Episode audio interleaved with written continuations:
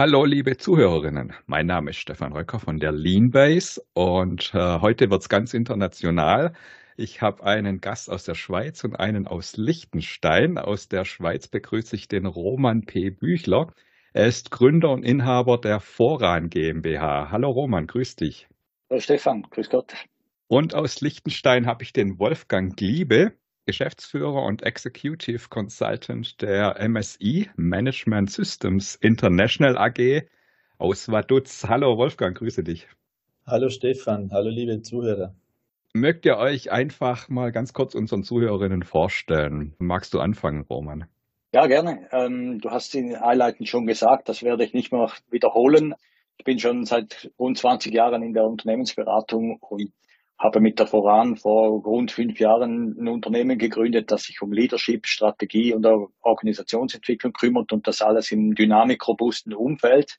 Was das genau bedeutet, da werden wir dann im Gespräch noch drauf kommen. Wolfgang, magst du dich auch kurz unseren Zuhörenden vorstellen? Gerne, ja.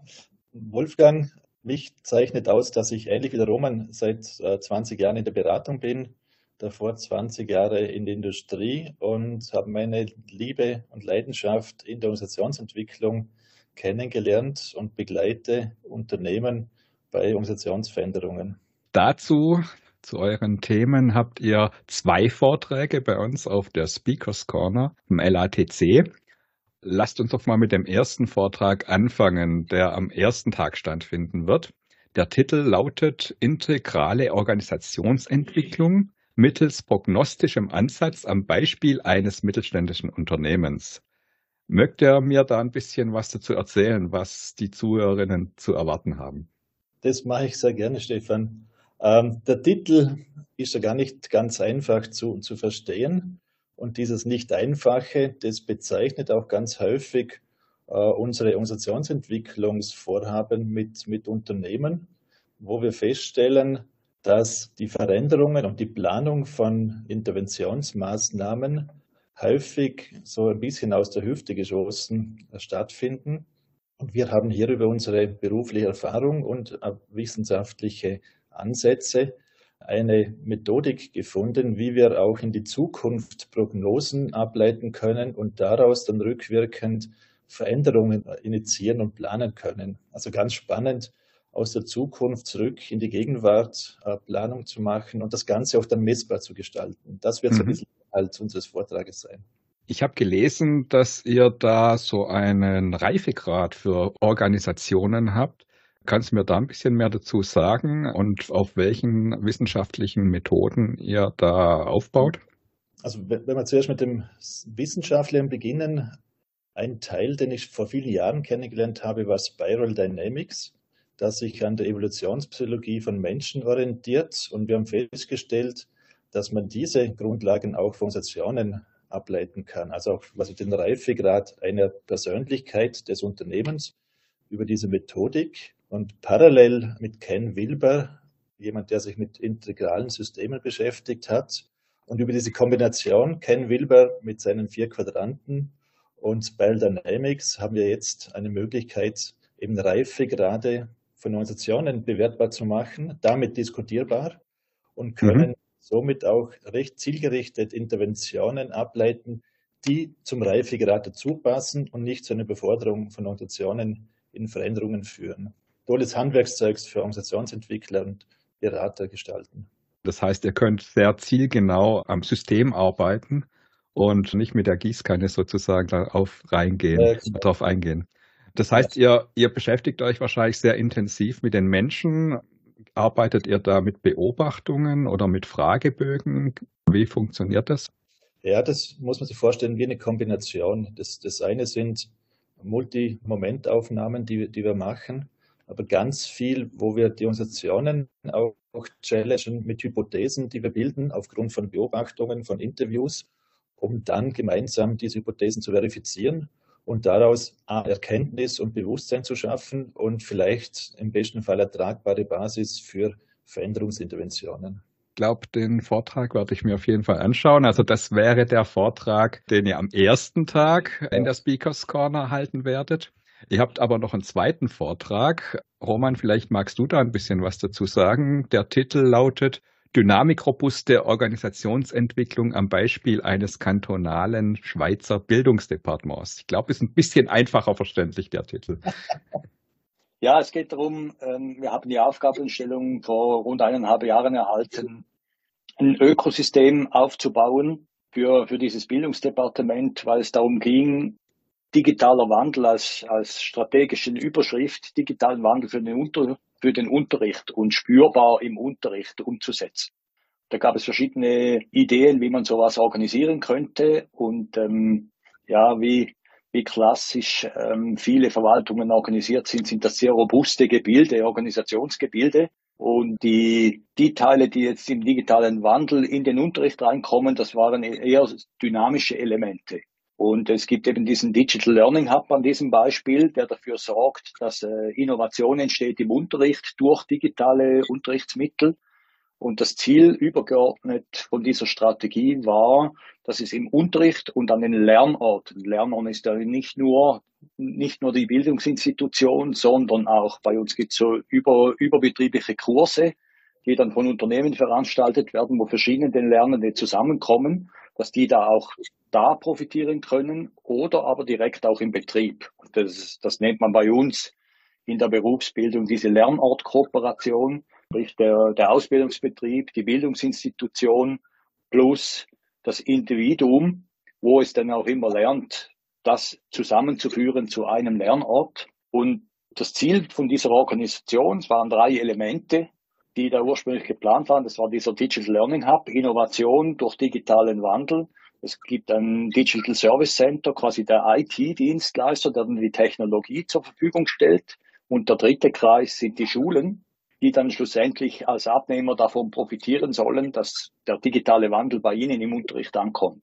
Und mit diesen drei Elementen oder diesen drei Kreisen übereinander gelegt gibt's Feldüberdeckungen an Dienstleistungen, an Prozessen, die da drin stattfinden. Und unsere Aufgabe, die an uns herangetragen wurde, war, das jetzt so zu orchestrieren, dass das möglichst auch selbst organisiert dann funktionieren kann, dass vor allem durch den Beitrag dieser drei Institutionen der digitale Wandel tatsächlich im Unterricht ankommt. Und da haben wir sehr viele dynamische Elemente, wir haben klassische Elemente aus dem Prozess- und Qualitätsmanagement und wir haben Unterrichtselemente, die auch sehr dynamisch in der Regel stattfinden, mit dem Ziel, dass wir Lehrpersonen und Lernende dafür gewinnen können und dass die schlussendlich profitieren und, zu, mhm. und nicht die, die Dienstleister, sondern der Kunde, wenn man so sagen will. Und äh, ja. das gibt dann ein sehr kundenorientiertes Ökosystem, weil nur die drei Bereiche zusammen, wenn man die Kreise übereinander legt, die können gemeinsam dafür sorgen, dass im Unterricht da der digitale Wandel ankommt. Was sind es für Lernende? Ist das jetzt im berufsbildenden Umfeld oder ist das tatsächlich klassische Schule? Ist der berufsbildendes Umfeld und Gymnasien. Bei, mhm. bei uns nennt man das die Sekundarstufe 2 mhm. wo du quasi aus der Primarschule, Volksschule kommst, dann hast du Sekundarstufe 1, sind so die, die üblichen drei Sekundarschuljahre. Da gibt es die Sekundarstufe 2, die entweder gymnasial universitär dann geht oder die berufliche über, über die Berufsbildung und dann mhm. berufliche Aus- und Weiterbildung. Wie sind denn dann jetzt die Erfahrungen? Gibt es da schon erste Ergebnisse? Hat sich die digitale Kompetenz verbessert? Hat sich da was getan? Gibt es da schon Erfahrungen? Es, es gibt äh, verschiedene Lösungsansätze, die man jetzt schon realisiert hat, die, die effektiv umgesetzt wurden aus diesem Ökosystem und jetzt im Unterricht integriert sind.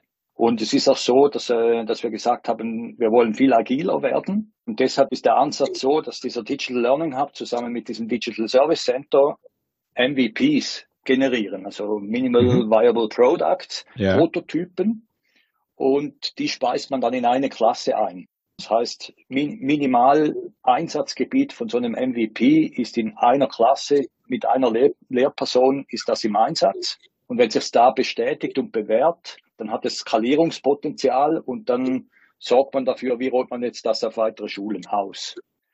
Das, das Zielbild ist schon, dass wir möglichst viele skalierbare Services zur Verfügung stellt die den digitalen Wandel vorantreiben. Das geht von einzelnes Fach, das Instrumente anbindet, in der Physik Messgeräte anbinden zum Beispiel und dann Daten automatisch auswerten, bis zu Prüfungen komplett digital abzuwickeln. Und also das Spektrum ist relativ breit. Das Ziel ist, dass aus den Schulen und Entwicklungsteams nennen wir die in den Schulen, die Ideen aus den Lehrpersonen herauskommen. Und, und die werden eingespissen in Digital Learning Hub. Und der Digital Learning Hub, der ist dann auch aber zusammengesetzt aus Lehrpersonen, die Pensen zur Verfügung stellen, damit sie da aktiv mitwirken können an der Umsetzung mhm. dieser Projekte. Also es geht ja wirklich darum, dass man auch damit arbeitet und nicht nur irgendwie erzählt bekommt, wie man jetzt digital Kompetenzen aneignet, sondern das ist ja wirklich Learning by Doing. Ja, und der Vorteil ist ja, weil es ein MVP ist, kann die Klasse, die das dann auch braucht, Optimierungspotenziale einbringen, neue, neue Ideen einbringen. Und das wird dann in, in der nächsten Version wird das wieder eingeführt. Und wir haben da so als prozessuale Grundlage haben wir einen DevOps-Ansatz genommen, dass das eben mit der liegenden Nacht sich immer wieder weiterentwickelt. Du hast gefragt, was ist da schon angekommen? Ja, es ist einiges angekommen. Das Ökosystem, das gibt's noch nicht so lange im Betrieb. Das heißt, das System entwickelt sich auch noch weiter, die Prozesse entwickeln sich weiter, diese drei Elemente beginnen jetzt intensiver zusammenzuspielen und da gibt es schon noch die eine oder andere Herausforderung, aber es bewegt sich alles in Richtung Zielbild. Wer mehr darüber erfahren möchte, hat natürlich die Gelegenheit, das bei der Lean Around the Clock in Mannheim zu tun. Da könnt ihr beide Vorträge euch dann in kompletter Länge anhören und die beiden, der Wolfgang Giebe und der Roman P. Büchler, stehen euch dann ganz sicher auch nach den Vorträgen zur Verfügung, um diese Themen dann auch noch weiter zu diskutieren. Wenn ihr das tun möchtet, dann rate ich euch, falls ihr es noch nicht habt, euch eine Karte zu besorgen. Auf leanbase.de über die Lean Around the Clock könnt ihr euch Tickets besorgen. Die Veranstaltung ist am 14. und 15. März 2024 in Mannheim. Und wenn ihr noch mehr erfahren wollt, was die zwei Schweizer und Liechtensteiner machen, sie werden mit einem elfköpfigen Team die zwei Tage fort sein und auch die Aktionsfläche mit ihren Leistungen und Produkten und Projekten bespeisen. Kommt vorbei, schaut es euch an, ganz unverbindlich. Also ihr seht, es gibt genug Möglichkeiten des Austausches und so gesehen, bis dahin. Ciao. Bis dahin, wir freuen uns auf euch. Danke. Ciao.